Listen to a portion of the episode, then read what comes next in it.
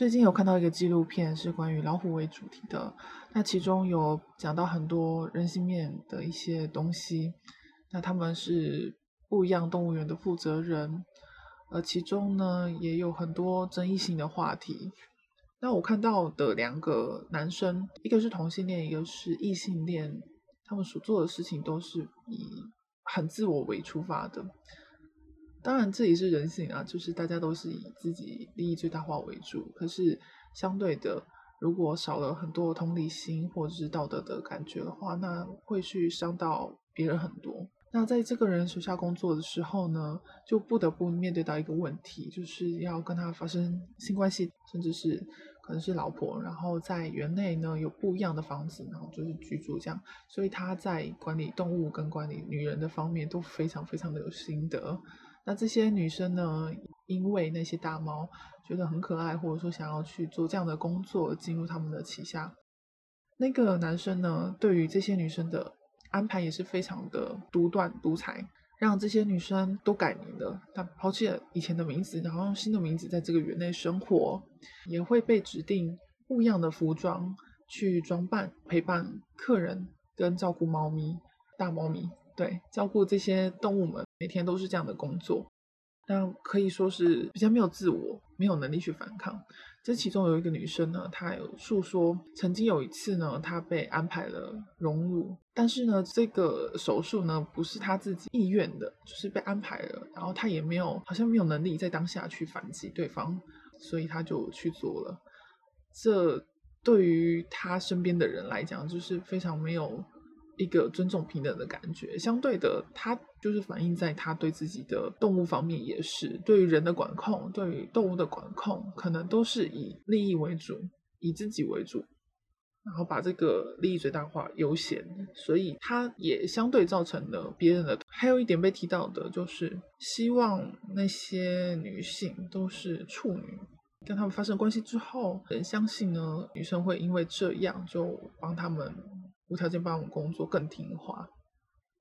那相对也是一种操纵术吧，我想。那另外一对呢是同性恋的，找到了两个很年轻的男性，把他掰弯了。对，这两个男生到后面好像真是他们本来不是 gay，但是因为这个这个负责人的关系呢，去拉拢去。引诱了这两个男性来成为他的老公跟老婆，而这个婚姻呢，是他们三个人的婚姻，就是在这样在其他人的见证之下而结了婚。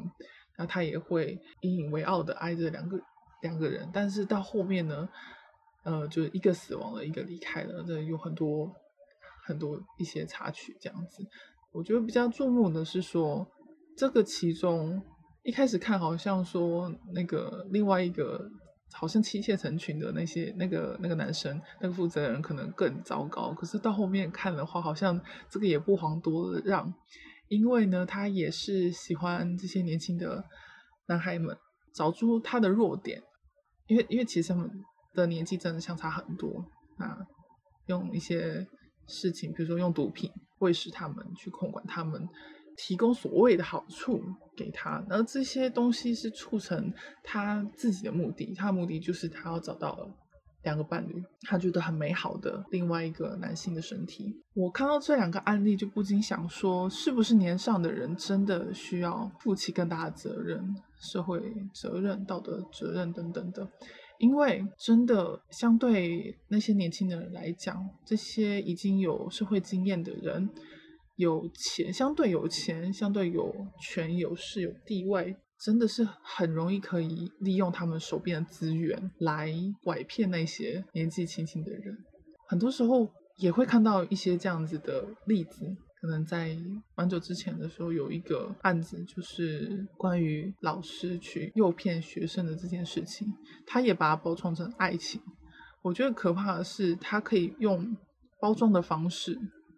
用另外一种方式来呈现，可能用爱情，可能用用一些，嗯，他知道你走投无路了，所以他就给你个工作，然后你自然而然就会听从于他们，然后信服于他们。他们真的是去抓到弱点，然后去驯服那些那些人在他们的身边工作。即便他们可能争议性很大，或者是让一般人就觉得说这样的环境根本就是不好、不 OK 的，但是他们那些人还是会在里面无法自拔，没有办法出来。那可能包装成各种形式，尤其是我想有些人会有一样的感觉，就是他们需要一种被需要的感觉，所以这也会是一种包装的形式。当对方是用这样子的方式来对待自己的话，那可能就会在最初的时候陷进去，而没有自觉，可能还会帮对方说话，认为说没有，其实他是对我好的，他对我的感情、对我的关系是真的。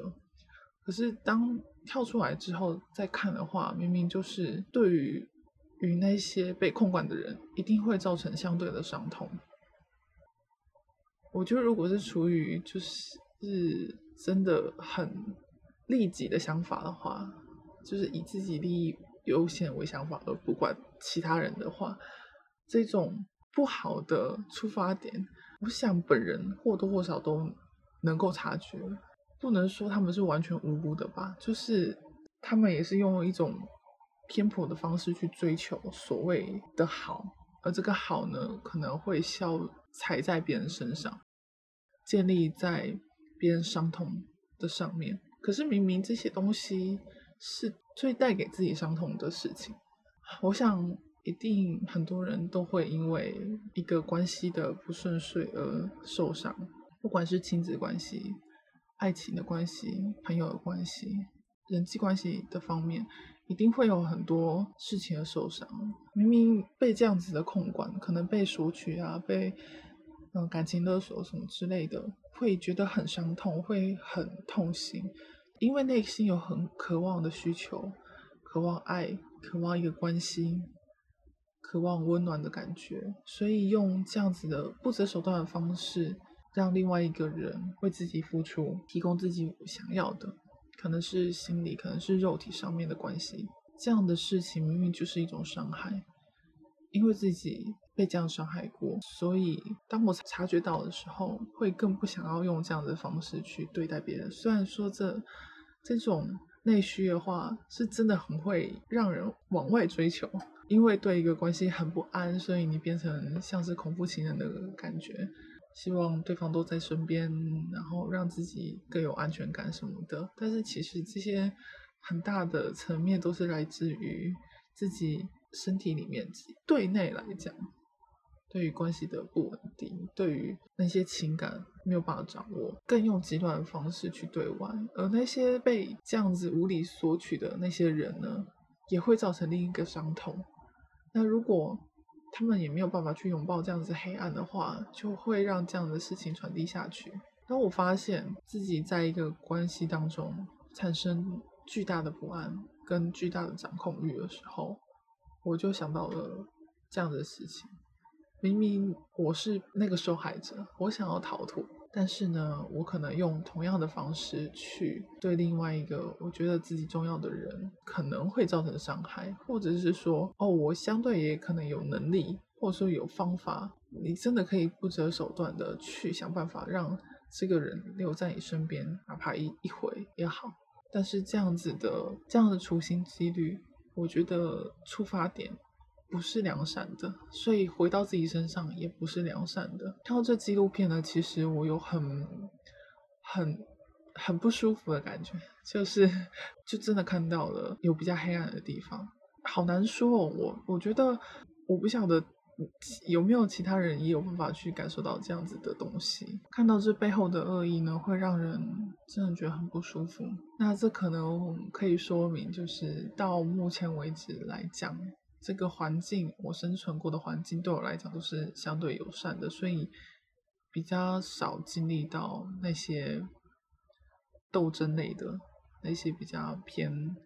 黑暗面的事情。虽然人生的路上还是或多或少会有挫折，如果是可以选的话，我还是希望比较好的、比较良善的方式。我宁愿相信，宁愿生活在不要那么攻击跟对立的世界。虽然这样子的生活、这样的希望好像越来越难了，因为可能看到很多，嗯，包含网络的环境，可以可以匿名的话，就是可以尽情的攻击别人，甚至说不用匿名也可以用 尽情的攻击别人，根本不管别人的死活。有时候可能不把对方当人，你也不把自己当人。我希望我可以活得不那么痛，要怎么样离幸福近一点呢？